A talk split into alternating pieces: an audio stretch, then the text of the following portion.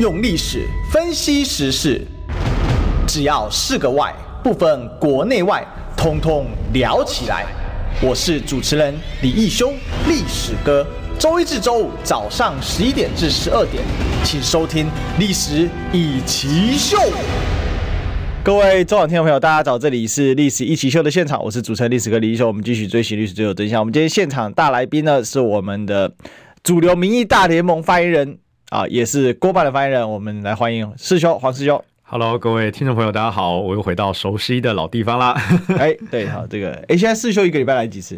哎、欸，要看约，看一个一次到两次。哎、欸，没有没有，可能有时候一次。对，OK，好，没关系。这个这个两个这两三礼拜哈，这个我们历史一起秀呢，都会邀师兄到现场啊。嗯、好，那今天呢，好，当然第一件事情，我们先来问一下哈，上礼拜很神奇的，突然，嗯啊，这个。赖佩霞女士的美国籍就放弃成功了哈，那是不是先来讲讲这件事啊？我们今天就两个主题啊，跟大家来讲一下。我们叫做赖佩霞甩美籍哦，赖清德甩啊、呃、责任，为什么呢？因为他现在好像觉得哈，这个限制言论自由的责任哦，哎，不干我的事，都是侧翼的事。好，但是我们先来聊一下，就是这个赖佩霞甩掉美籍，哎，这很顺利啊啊。对，其实。从头到尾都是外界的误解哦。嗯，我们在九月十四号宣布赖佩霞当副手，然后在九月十五号的时候，赖佩霞就向 AIT 提出了放弃国籍的申请。是，我记得从那一天之后啊，我大概整整被问了一到两个星期吧，每一天都被问说赖佩霞的国籍啊，他放弃来不及啊，对不对？都要说三到六个月啊。哦，我就觉得很困惑，到底你们说三到六个月有没有真的去了解那个时间是怎么定的？哦。那我们到时候就是一切按照法律程序走嘛，好，然后赖佩霞也配合着 AIT，然后做放弃国籍的宣誓，对，这都去做了啊。那事实上在这段期间呢，其实你问任何人，不管是赖佩霞，不管是 AIT，不管是任何的名嘴，任何人都不能够代表美国国务院宣称绝对来不及。但呢，就是这几个星期的时间，就有很多特定的名嘴一直在说赖佩霞绝对来不及啊，对不对？哦，这样子郭董就算联署再高，也会登记失败啊！哦，好可惜啊！我说哦，所以你们都这么的看好郭董的联署会高标的通过嘛？哦，当然我们现在已经是通过了嘛？哦，只是呢，当时那个时间点，那时候还是九月下旬的时候哦，对，很多人都在看衰啊，对不对？那时候都说，哎，搞不好郭台铭的联署量能不如预期啊，可能不到十万啊。我记得好像在。十月初的时候，还有某个名嘴哈，不到十万这也太扯，不到可能不到十万哦，联署量能不能预期，地方都跳船了跳车了哈。结果呢，我们隔天哎，郭董就亲口宣布，哎，我们过三十万啦，立刻就打脸特定的名嘴。那赖佩霞这件事情也是哦，其实我在九月十几号，我从一开始我就明示的告诉大家，那个三到六个月只是一个通则。嗯，那实务上的程序其实不用那么久。我也举出当初宋楚瑜的副手林瑞雄，对，他也是从宣布放弃美籍到拿到最后放弃国籍的证明书，不到两个月就拿到了。甚至我还解释了流程。我说，并不是说十一月二十四号那一天，候选人拿着那一张放弃国籍的证明书去中选会，因为中选会也不知道那张是真的还是假的啊。是，所以它的流程其实是你要签一个授权，让中选会去向各国的大使馆确认说这个候选人有没有贵国的国籍，嗯那以贵国政府的回复为准。嗯，所以我说，如果到时候登记时，美国国务院的回函是。赖佩霞女士的状态是已除籍，对，那即便那一张证明书还在漂洋过海，那仍然可以登记成功，因为那是以美国方面回复的为准。好，但我说这是理论上了哦，那如果到时候中选会又搞什么小花样，那我就不清楚了哈。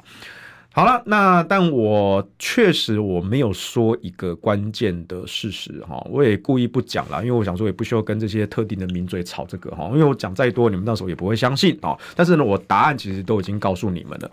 我没有说的事情是，其实那时候我们去 AIT 申请，AIT 的职员他们跟我们说，呃，虽然那个三到六个月那个是一个全球性的通则，对。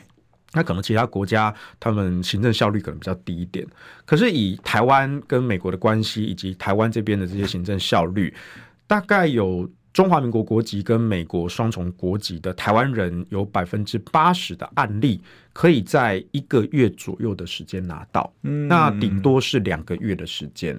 那顶多是两个月的时间，这个说法也跟林瑞雄的例子是符合的。嗯哼哼哼，那为什么外界会有这个误解呢？以及为什么赖佩霞大概花一个月的时间就到了？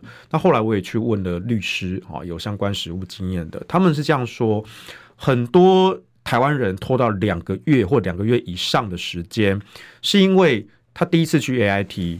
他也要了解说这个申请流程是什么，我要准备什么文件哈，因为这个东西也没有什么一回生二回熟哈，因为你放弃美国国籍人生大概只有一次，每个人大概都只有一次，你也不能无聊到放弃 再恢复，放弃再恢复，变成放弃美国国籍专家啊，这是不可能的事情啊。所以呢，绝大多数人为什么会拖那么久，是因为他们第一次去 AIT 是要先搞清楚。申请的程序是什么？嗯，我要准备哪些文件？然后我要去真的去准备，然后还要找律师，还要找法务，还要去盘点我的财产、税务等等的。光是这些前置工作就会搞到你一到两个月。嗯，然后你再跟 AIT 约第二次会面，然后再约第三次的宣誓，然后再约怎么样着？那跑下来就可能拖到两个月甚至三个月以上。好，但是 AIT 的说法是，其实大多数顶多大概就是两个月啦。哦，就是实物上，那为什么我们一个月那么快呢？这其实也不是特例，对，因为他们其实说，如果我们在第一时间第一次申请的时候，就把所有的文件、表格跟资料都准备好，嗯，那就是真正进入 AIT 跟美国国务院的程序这一部分，其实蛮快的，其实就是一个月，对，所以如果我们第一次就把前置工作准备充足，直接放进去。那他就开始跑流程，那就一个月跑下来，最后我们就拿到这张证明书。所以其实我们就是按照我一开始讲的一切按照法律程序，甚至是我记得那时候在前。一周吧，我记得好像不知道是哪一个名嘴又在政论节目上讲了赖佩霞，哎，可能方登记失败这样子哦，这害郭董功亏一篑啊。所以那一天记者又跑来问我，又来关心我说：“你们不是一个星期没问这个问题了吗？怎么又突然问我赖佩霞？”那应该每个礼拜都有人问你问这个问题吧？就是那个频率哦，想说已经频率已经降下来一阵子，哎，怎么突然又问我这一题，又关心这个进度？那一次我就比较硬一点了，我就说啊，但凡是任何宣代替美国政府宣称。赖佩霞放弃国籍绝对来不及的，都是骗子，骗、嗯、子。好，所以我那天是这样回啊。果不其然，大概隔了三四天吧，啊，我们就拿到了那个证明的通知。好，那后来又隔了一两天，我们连纸本都确定拿到手了。好，所以我们就后来赖佩霞女士就在脸书上公布。哦，然后一公布哇，那当然我我记得那时候赖佩霞的脸书公布的一分钟之内，我就接到电话。进来就来问我，就是哎，世修哥为什么会这么快？为什么会工作？我就跟他们解释了，其实我们都是按照法律程序。当然，当然，我不反对有一些名嘴解释说，哦，所以原本郭台铭把他参选的生死资格交到美国政府手上，现在美国政府给郭董快速通关，代表美国按住郭台铭参选。啊、呃，我不反对你这样想，但 AIT 呢是不会这样子承认的。OK，就是欢迎大家自由想象。好吧，这几其实这这件事里面有几个大家会延伸问题。第一个就是说，那现在赖佩霞放弃成功，郭董要不要选到底了？嗯，好，就我们在九月十四号宣布赖佩霞当副手。那事实上，我当初见到赖佩霞的时候，我觉得她真的是一个非常优秀、非常而且非常正面能量的一个人。好、嗯，我当时就发了一篇文章，我说。赖佩霞女士作为郭董的副手啊，她是一个不逊色任何候选人的最强组合。嗯哼，哼，哼，所以我们有信心，我们有把握，郭台铭跟赖佩霞这个组合是最优秀的组合啊。当然。我们现在包括郭董的联署，在十月四号就已经过三十万了。那我们现在联署也在持续稳定的增加中。哈，反正不管怎么样，最近最新消息几万，哎，这个也让大家是以我们官方公布数字为准啊。但总之来说，十一月二号就是中选会规定的送件截止日，是我们送的数量。绝对绝对是可以拿到门票嘛，对不对？因为我不管你砍掉多少张不合格，我们这个数量绝对是安全保底哈，稳稳的过关。所以郭台铭的参选资格没有问题。那之前大家担心的赖佩霞的国籍也获得解决，所以呢，郭台铭跟赖佩霞的登记资格也没有问题。所以呢，两个双重难关都已经完美的解决了哈。要选到底是。操之在我们手上。嗯哼哼，当然我们还是不放弃任何跟在野阵营合作的机会。比如说郭董最近跟柯主席的互动非常的密切，好，那两个人理念也高度一致。哎，这个也是我从一开始就讲的，你们为什么就不就没有在听我说话呢？老师有讲，你们都没有在听。我早就说过了，郭董跟柯主席两个人理念是高度的一致。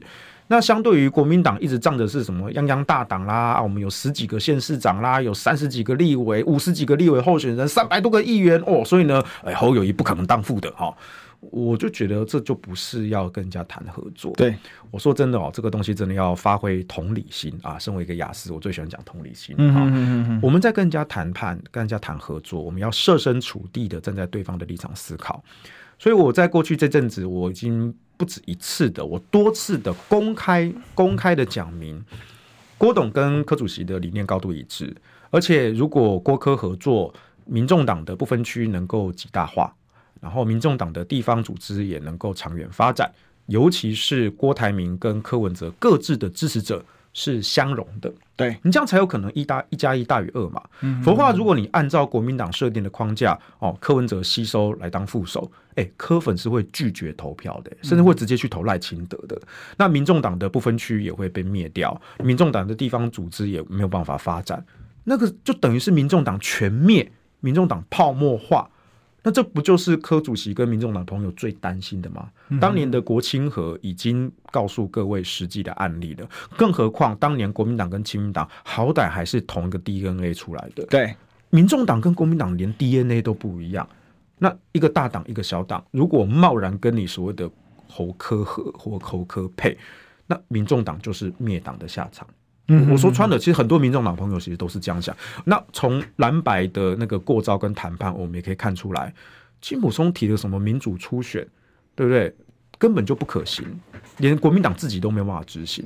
然后我觉得也很好笑的是，后来那个指责黄子哲啊，侯办的主要发言人啊，出来说哦，我们算过了，这个初选的方案只要一千四百万啦，而且呢，哎，我们有很有诚意哈，我们有个折中方案，呃，折中方案就是民众党出一半，好，那你国民党出七百万。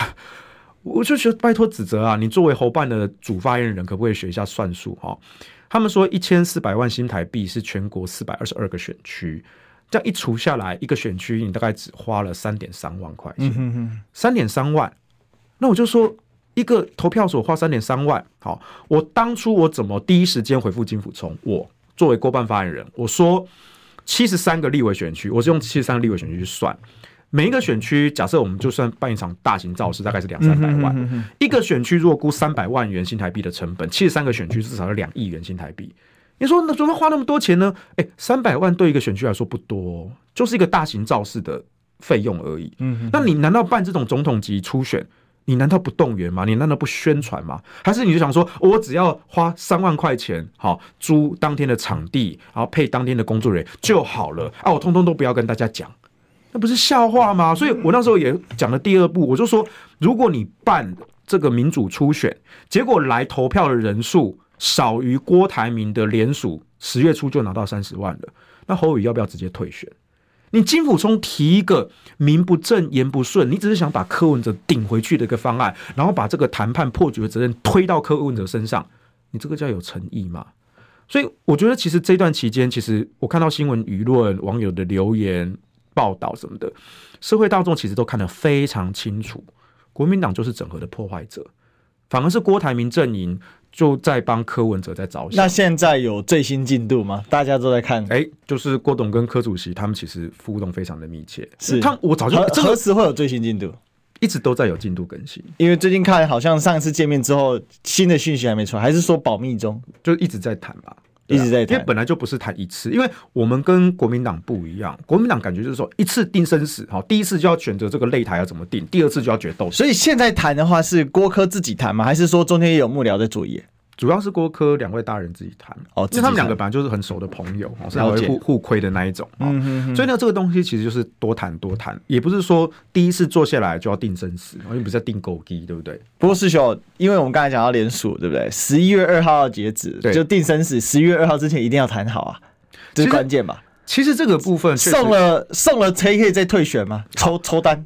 这个在我一开始接联署总顾问跟发言人的时候，嗯、当时我的预估哦，是我们联署联署，我们希望在十月的中下旬跟蓝白好好的谈，嗯啊，如果谈成了整合，那或许就不用送哦。那如果十一月二号真的要送件哦，那我觉得在十一月。二十四号前这个登记好像是势在必行，嗯，因为在政治上，因为在法规上流程是十一月二号我送了，那十一月二十四号你就会自如果审查通过就你会自己出现在这个竞选名单上吗？并并不会，因为在法规上，根据中选会的法规，十一月二号联署送件，那当然我们送的数量是不管你怎么。踢掉不合格的，我们一定会过关。嗯，所以他在十一月十四号前会公布查对结果，我们根本就不关心，因为我们一定过关。是，那中选会的说法是，你十月十十一月十四号拿到门票，你在十一月二十四号前，你还是可以决定要不要用这张门票登记。哦，所以其实十一月二号是送是一定要送的，对，送我们会送，嗯、那只是说到最后二十四号要不要？用这个资格去登记，还是用蓝白两党的政党推荐门票去登记？这个可以讨论。所以这样说起来，就还有一个月的时间，就是大概又多拉出一个月的空间啦。但我我承认这件事情，我想法有改变。嗯，因为那时候在八月份的时候，我的想法是，如果十月底没谈拢。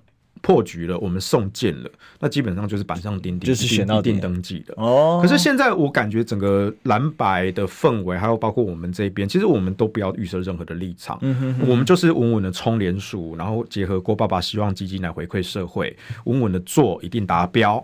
那十一月二号把它送进去，那查对我们也一定过关。那等于是我们多拉了大概一个月的时间，好好的跟柯主席谈，好好跟朱主席谈，对。OK，所以反正最近这一段时间的话，就是进入所谓的整合谈讨论期，算是讨对，是我们不要说谈判，因为真的，因为谈判就好像搞得像决斗一样，真的就是大家好好来讨论，不要预设任何立场。OK，好，整合讨论期啊，那我们接下来再看看有什么进度。那反正最近是没有消息就对了。最近对，最近他们就是让两位大人顺其自然的慢慢谈。那知道何时会下见下一次面吗？没有啊，他们随时可以联系啊。哦，所以他们就私底下自己联系，对，当然随时在联系。郭办没有任何幕僚参与这件事，嗯，不能说没有，但是总之主要是两位大人自己在联系。OK，所以中间目前是没有中间人，对，因为你看国办跟你看国民党派代表，民众党派代表，然后现在又闹着说哦，好像是国民党好像侯友谊跟金溥中讲的不算数。好，所以现在柯主席也是直接绕过侯金体制，直接找柯那个朱主席了嘛，嗯哼，对不对？那当然，我看到今天侯市长出来说，因为有记者问他说，哎，为什么柯主席跳过您，然后直接找朱主席？那侯市长就出来强调说，我是最重要的主帅。哦，那我总觉得好像有点二零二二年的既视感。就某个人也一再强调说，我是正蓝军唯一提名的候选人，我是正蓝军唯一提名的候选人。那到底是谁呢？就有点 déjà vu，有点有点眼熟，但想不太起来。所以现在逼退侯是郭办这边的一个主要方针吗？也没有是我们郭办什么的方针什么的。也没有。因为师兄你有发一个文是说叫侯友宜要退选。哎、欸，没有没有没有没有，呃，这个我们要必须要郑重的澄清，这这不是侯办，呃，这不是郭办的方针了，这是我们中广董事长赵先生的方针。因为赵先生最早就说国民党是泱泱大党啊，哦，所以侯友宜是不可能当副的哈。可是，在短时间内呢，其实赵先生就改口了，说，哎、欸，这个可以考虑柯侯配啊，啊，就是侯当副手。那又在短时间内又改口了，说也可以考虑柯正郭副，然后侯主阁。好，甚至是哦，侯干脆就回锅当新北市长就好了。所以这都是赵先生的方针。那我觉得赵先生其实他已经看到了基层很明显的民意，就是侯友谊其实是选不下去的。那与其选不下去，不如明哲保身，维持他的政治高度。那侯友谊只要愿意礼让，因为赵先生那一句话，不管谁正谁负，我觉得那句话不是重点。媒体把重点放在那一句，但真正的重点是赵先生说，如果郭台铭愿意。那他就是国民党的郭台铭，嗯哼哼。那我就反过来问，所以赵先生也看到了，只要侯友谊愿意礼让，他的政治高度就会上升到前无古人后无来者，嗯，也可以保全他的名声，保全他的高度。那郭台铭如果重新代表国民党，那以郭跟柯之间的友善互动，柯也不用担心说国民党并吞民众党。那这个时候，郭跟柯就可以来真正的合作，蓝跟白就可以真正的整合。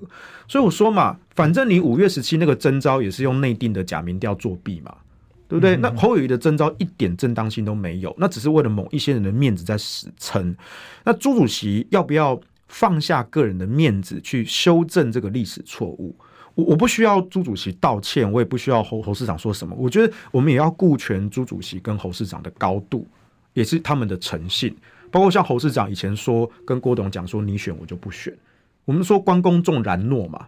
对不对？那既然郭董很明确表示，那时候今年初就表示要选，那侯市长当时撕毁了这个承诺，那最后用内定的方式作弊取得这个征召的资格，那为什么我们现在还不亡羊补牢来修正这个历史错误？我相信朱主席心知肚明啊，那时候他为什么做这个错误的决定？可是现在这个错误的决定，害得所有国民党选立委的小鸡都快要被踩死了。嗯嗯嗯。二零二四年不是只有总统哎、欸，立委席次很重要哎、欸。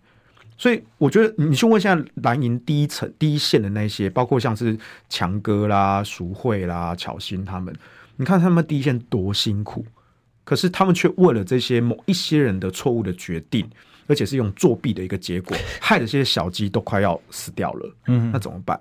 那是不是包括柯主席也好，包括郭董也好，他们也很愿意帮忙这些蓝营的小鸡啊，帮忙站台啊什么的？可是对不起，考机会的。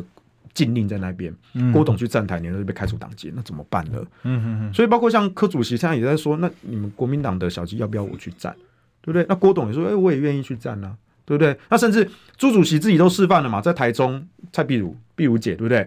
朱主席他就是支持啊，因为那个那个台中那个选区，国民党跟民众党有讲好了，嗯，就是国民党礼让让碧如姐去选哦。不过这件事情其实是。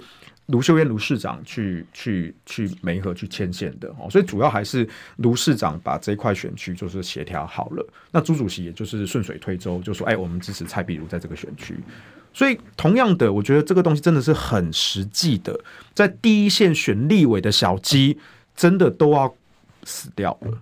那为什么不修正这个历史错误？好，我们要修正一下还没进广告的问题。好，进广告。我关心国事、家事、天下事，但更关心健康事。我是赵少康，推荐每天中午十二点在中广流行网、新闻网联播的《听医生的话》。我们邀请到的都是国内数一数二的医疗权威，给你一个小时满满的医疗资讯，让你健康一把抓。除了收听以外，还要到 YouTube 频道上订阅 I Care 爱健康，按赞、订阅、开启小铃铛，爱健康三支箭，一件不能少。用历史分析国内外，只要是个“外”，统统聊起来。我是主持人李易修，历史哥，请收听《历史以奇秀》。欢迎收听今天的历史一起秀，我是主持人历史和李修，我们继续追寻历史，追求真相。我们今天现场大来宾呢，是我们这个主流民意大联盟郭办发言人黄世修，大家好，Hello，Hello，大家好，我是修。是那个，我们继续来问一下啊，因为现在赖佩霞过了嘛，大家说那你是不是选到底了？但是在这个时刻呢，却传出一个消息啊，就是富士康被中国税务部门来查税哦。嗯、那这个事情呢，现在大家在想说，哎、最扯的是赖清德竟然回应了这件事情啊！那你你怎么看呢？就是说现在富士康被查税，那赖清德在喊喊话说不要逼台商表态啊！好，我喜欢用这些广拉给小 give me 啊，黄鼠狼给鸡拜年哦。这这这件事情我有点傻眼哦，因为那时候看到环球时报这个新闻哦，对，我想说啊，郭董都已经退出经营权了，这件事跟我们没有关系嘛。然后后来大概过了几个小时之后，就记者打电话给我问这一题。我就也跟他很坦白说，这个问题应该去问红海的公关室啊，嗯，对吧？因为我就解释了一遍，郭董从四年前就交出经营权给刘扬伟董事长，那这四年来他也没去开董事会哦，那今年甚至是为了参选，连把挂名的董事也都辞掉了，所以现在郭台铭就只是一个自然人股东，他跟经营完全无涉，所以你也不可能要红海或者是富士康。在政治上做任何的表态，即便郭董还在当董事长，他也不能够对政治跟选举做任何的表态。那更何况现在郭董已经交出经营权，那郭董自己就在参选。那现在的红海跟富士康集团是刘扬伟董事长哦在组长，那这个部分跟政治是没有关系的。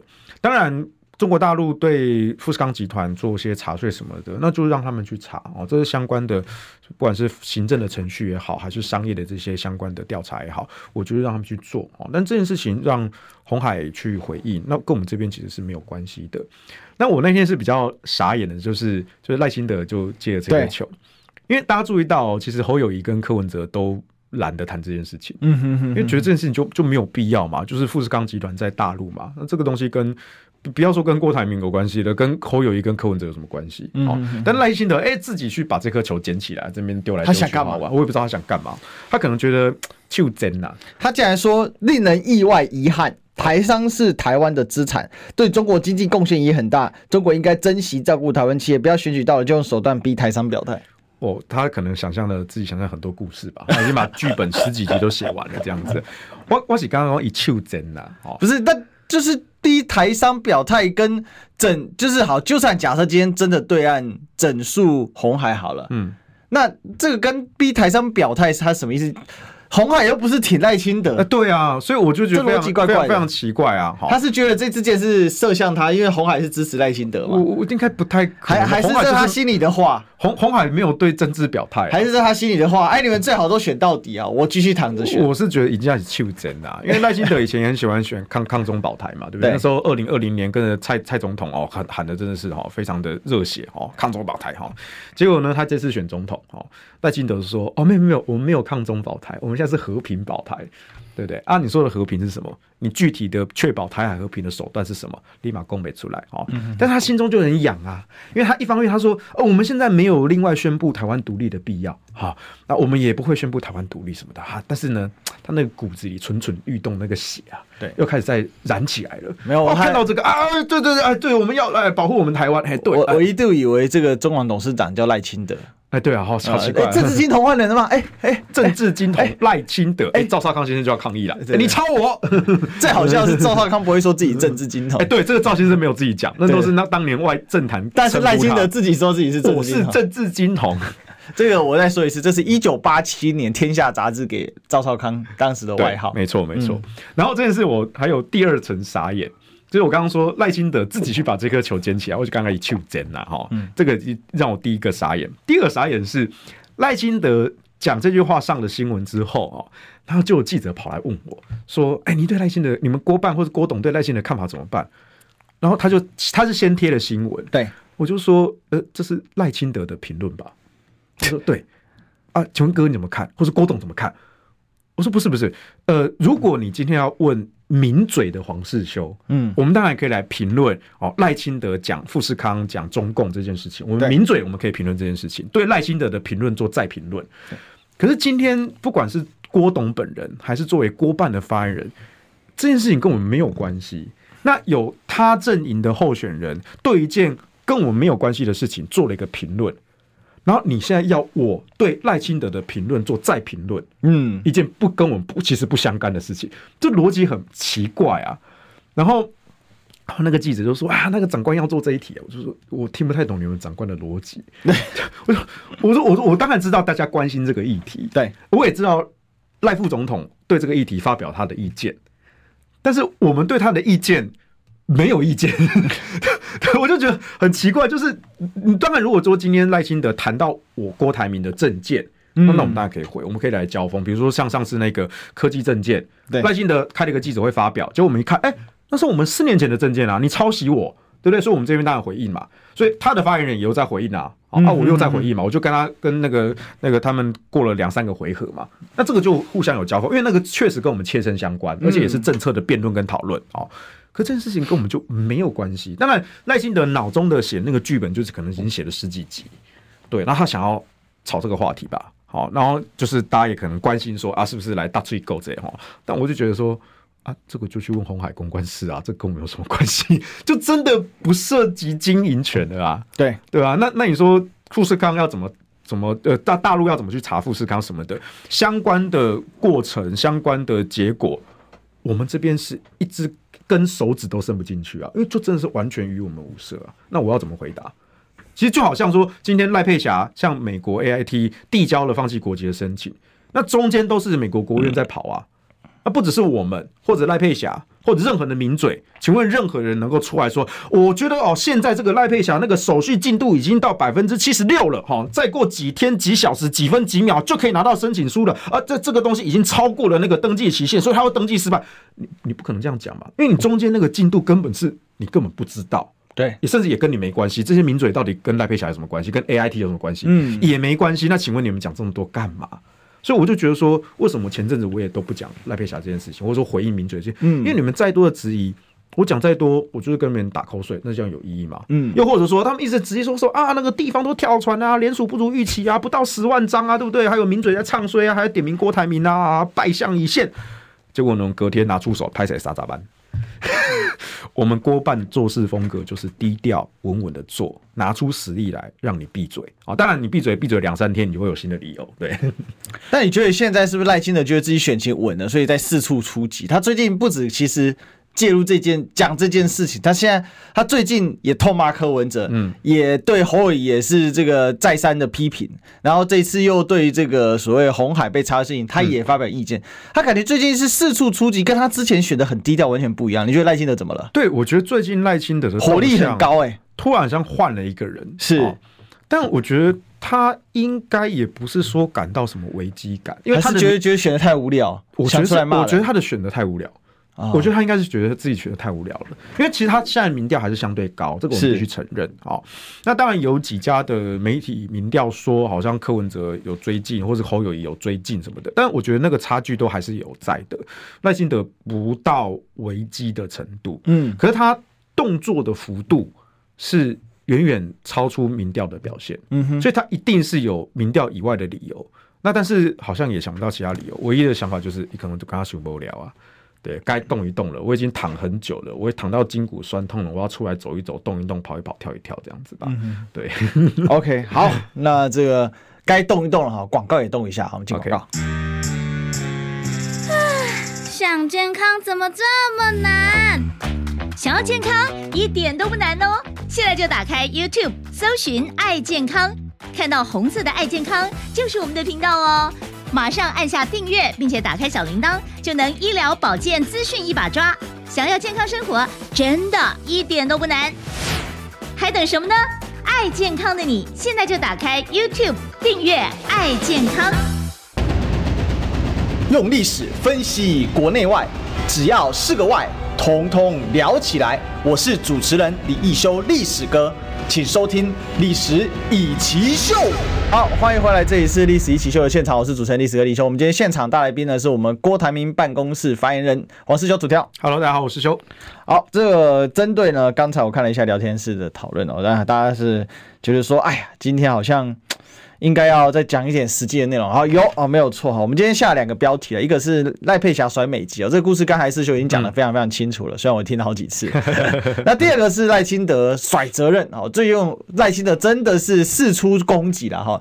那因为现在士修是发言人嘛哈，我们就不问其他人、其他候选人，他跟其他候选人吵架的事情，我们就单问呢，就是说他最近赖清德。很奇怪啊，哈，比如说呢，这个知名的百万网红啊，Chip 啊，他呢在上节目的时候呢，直言就说啊，哎，骂民进党会被抄家，哎，以前呢在马英九时代呢不会有这个感觉哦。那这件事情当然呃就有不少人表，有些人支持他，例如说瓜吉就支持他哈，对，苦无证据只好支持他了啊。那但是呢，像是演员柯宇伦哦，就反批哦，扛不住阿扎的较早的地方发泄哈。怎么觉得这有点这个台派内互斗的感觉哈？有点这个这个叫什么呢？侧翼战争吗？对，我搞不太清楚啊。但是不管怎样呢，这件事最好玩的是，既然呢有人去问赖清德，赖清德也表态了。过去他大概就笑着就过去了。他说啊，台湾民主得来不易啊，台湾的自由是如也是如此啊。台湾固然赢得国家的肯定，同时也是亚洲民主的灯塔，但在网络世界，台湾才刚开始而已啊。啊，嗯啊，他是说你赖清德才刚开始吗？嗯，好，那赖清德也强调啊，说网络世界的活动的人呢，应该珍惜台湾得来不易的民主，还有百分之百的言论自由。任何时候，任何人都有发言权，但发表言论的时候，也必须注意法治的问题。希望网络世界能够逐步朝正常的方向发展哦。等一下，我觉得赖清德最近是不是得了精神分裂症啊？他他讲了，他真的知道自己在讲什么吗？师兄，他他很明显认知失调啊。他他但我觉得我们要我们要体谅他，我们要发挥同理心，站在他的立场，是作为一个曾经被小英网军霸凌的这个政治人物，我觉得赖清德心中应该有很严重的压力创伤症候群，对 PTSD。所以当你去问他这个问题，我觉得是相当不厚道的，他会触动他内心深层的伤痛。可是他又必须，因为他现在毕竟是民进党的总统候选人，而且必须要。尊敬一下我们小英领导哈，所以他就也出来讲一些漂亮场面话啊，说什么？感觉他这些网军用的很开心啊，哎、欸，很开心啊，对不对？但是到处出征，但是那些网军终归不是他的嘛，他只是暂时借用了一下啊，但是这个网军的所有权终归不在他手上啊，所以他现在当然要配合讲一些漂亮话。啊，言论自由啊啊，我们都是支持的啊！哎，但是呢，还是要符合法治啊。他意思是叫 Chip 你给我闭嘴吧？嗯、呃，都是遵守法治啊，依和依法行政，谢谢指教啊。嗯、对，那至于什么叫遵守法治呢？比如说像是什么社会秩序维护法啊，啊之类的。你讲的嗯，好像不太嗯妥当，哎，不太嗯啊，那就会接到关心的电话，对，是这样子。嗯、这个从我们苏贞昌院长上任的时代呢，就已经开始实行了这一套言论恐怖，呃、哦，不，言论管理机制。对，嗯，对，我们都要合法合规，做一个守法的好国民，遵守社会秩序维护法，共同维护良善社会秩序，迈向美好光明明天。但我不理解是。你要么就闭嘴就好了。明明网军，你明明就现在操作的网军，因为我们知道这些网军就听你党主席的嘛。哎，就没没没没没没没，网军不一定听赖清德党主席的。这个网军不是跟人讲，没有，就现在就为你所用嘛。讲白了是这样用，他借来用，对对啊，借来用。那这些人不是等赖清德当了总统之后，谁有谁有钱就听谁的？哎，是啊，对啊，那。他现在也用的很开心啊！是啊，那为为什么他现在他讲他这个不是在讲反话、欸，他这是这是在恐吓人呢、欸？意思是说反现在得来不易，你要知道哦，言论自由你要知道哦，但是刚刚开始而已哦，你是不是应该自己要注意法治问题？你要给我小心一点。你知道他这个就是一个过来人的前辈啊，分享他的经验啦，就是这些哎、欸、弟弟啊，我跟你讲哦，以前哦。四年前我咧选总统的时阵哦，我就有经验呀哦，他很多网军什么的哦，就是伤得我很重很重哦，所以呢，大家一定要注意一下自己的言行。他是一个过来人前辈，在跟晚辈讲说，不要犯下跟我当年一样的错，那他就把这些废掉就好了，甩了一副跟他完全没关系样子，废不掉啊！你知道我们出社会，有时候人在江湖，身不由己啊。我的身家性命都掌握在某个人的手上，嗯、我现在要怎么发出我的肺腑之言呢？对，这就是这个体制机器的可怕。对，你看他是一个过来人身份，很语重心长的分享自己的伤痛，我一点都看不出他的伤。他现在用的很爽啊，常常到处出征、限流、攻击别人。这下这一套网军现在完全围绕着。赖清德在运转，那我是觉得他要么就别掺和这件事。你看他最近对年轻人的私言，那真的是多到爆哦。对啊，你看从中山大学女大学生直接怼回去，哎，直接怼回去啊！现场大家是此起彼落的怼他。对啊，他直接怼回去说啊，你举个例子啊，结果这个女同学寻求同学们的回答，大家你一言我一句，但最后网军还是去出征，把女同学的家人都给肉搜出来了。但赖清德也不见他讲任何一句话，那这个时候去不讲话，他突然跳出来讲话了，他这个完全选择性作答、欸。是啊，但我还是觉得啦，就是民进党任何人讲这句话都没有资格了。哦，就是当年民进党说哦，那时候还有什么党国威权时期啊，对抗国民党什么之类的。可是民进党执政这几年，说真的，言论自由的空间是越来越被缩限。哦，尤其是从网军自由是越来越大啊，网军的自由越来越大，而且权力是越来越大的，人民的自由是越来越小。是，而且真的是我们甚至没有不表态的自由。嗯，哦，我们应该说哦，有有些人有表态的自由，对，你可以支持 A，支持 B，支持 C。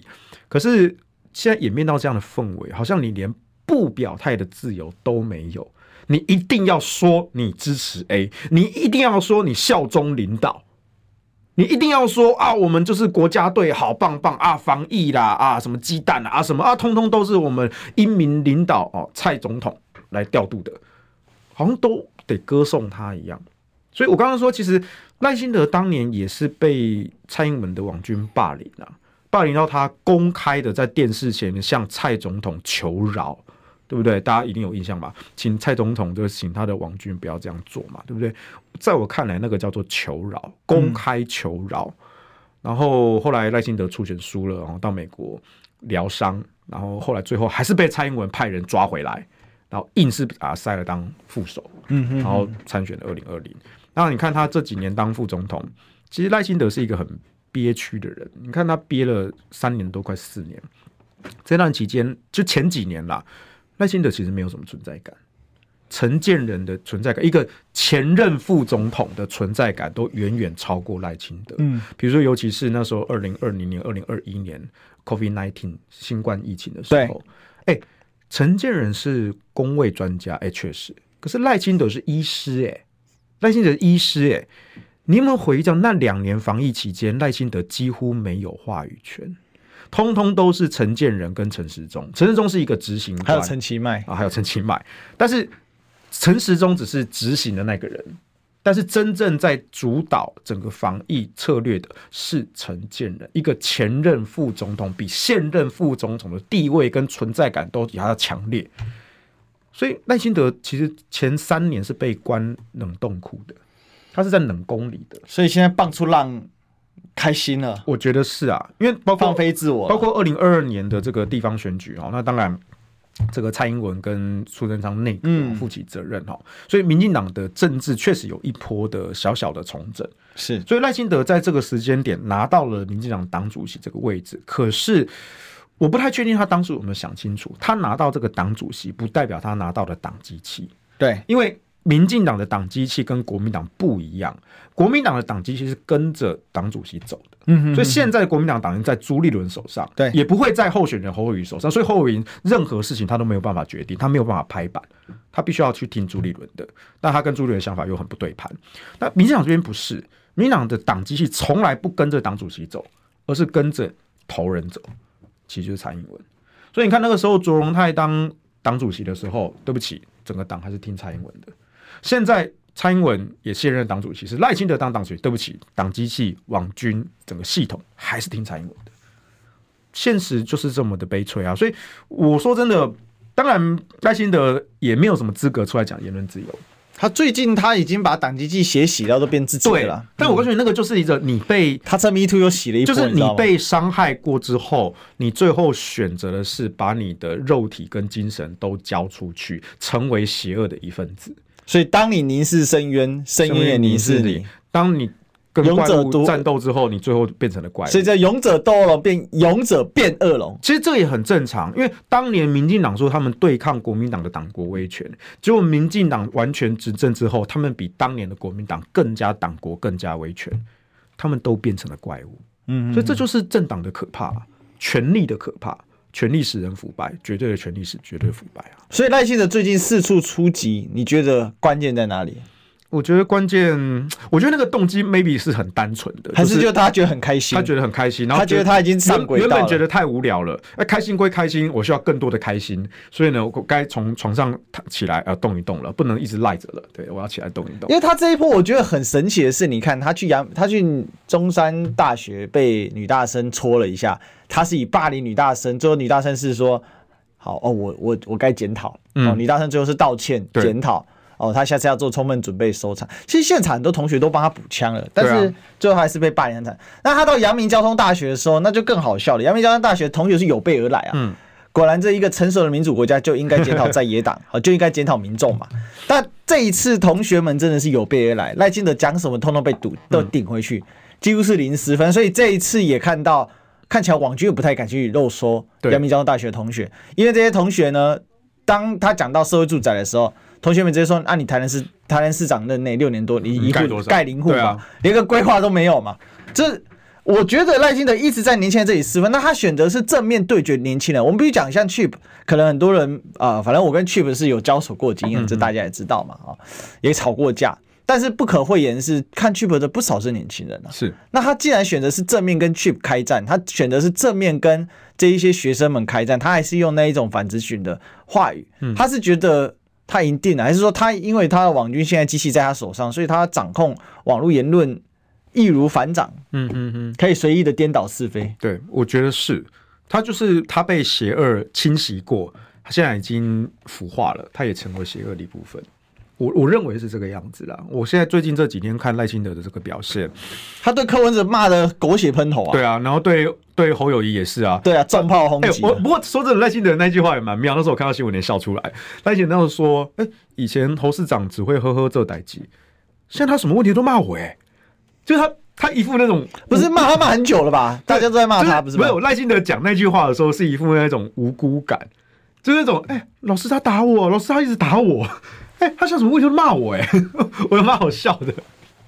所以这个你那那所以这个结结果就是说，现在赖清德已经觉得他我赢的了。是啊，我觉得他是这样认为啊。哦，对啊，但是他可能就真的觉得太无聊了。我该起来动一动，我该起床了。一直躺着我也不舒服，对不对？虽然很爽，但是也不太舒服嘛。他总想要动一动吧。那你就后面会有什么样的影响效应？他现在开始四出攻击，好打打科、嗯，因为他现在开始打柯、打拉、打打猴、嗯，哦，甚至这这个红海事情，他也出来酸个两下、啊啊。其实我觉得红海事情他是出来酸酸个两下了啊。对啊。那他这样四处出击，就大家说，哎、欸，那你之前都不回答问题啊？你家的违建拆了没有？人家黄国昌跟柯文哲他们家都拆完了。他完全不回、欸，他完全装死，但是。他这这样子，他不会让，反而导致你。我们都知道，这个就像练拳头嘛，轮转位移。你一出拳的时候，你就你就是露出空门啊。对啊，那他不会觉得他轮，还是他觉得我无敌，无所谓。还我认为他的政治判断还没有到那么精细，他还没有想得很清楚。他现在也算是，反正就是球来就打。我看到这个机会，我好像可以出手了哦，所以他去打一下猴，打一下柯，然后哎蹭一下红海。我我目前的观察是这样，我的感觉是这样子。你觉得接下来这一波他们会继续涨，还是他就会维持这个风格，到了今年就照？我还不确定，但至少他这一波的转变，我目前还。看不出一个很清楚的战略主轴，就他并不是按照计划说好，现在到了这个时间点，我要转守为攻，然后有一系列的主轴，这样一一波一波打下去。不是，我目前还看不到。我认为不是，他就觉得我看你虽小，哎、欸，对我就出来踩你两脚啊！我才躺在床上太无聊了，我现在要下床踩你两脚、嗯。我觉得比较是这样的意思。是，是 OK，好，那这个最后一点时间吧。那师兄有没有要呼吁你们的？联署的状况，要不要再请大家出来联署？虽然说现在我们联署已经过了门槛，哈，是一定可以拿到参选资格，但我们还是希望大家能够尽可能把联署冲高，因为联署越高，我们就有越多的希望基金能够去募集外界的提案，化成具体的行动方案，真正的一起改变社会。我想这才是郭台铭参选总统在选举的过程中带给台湾社会的改变。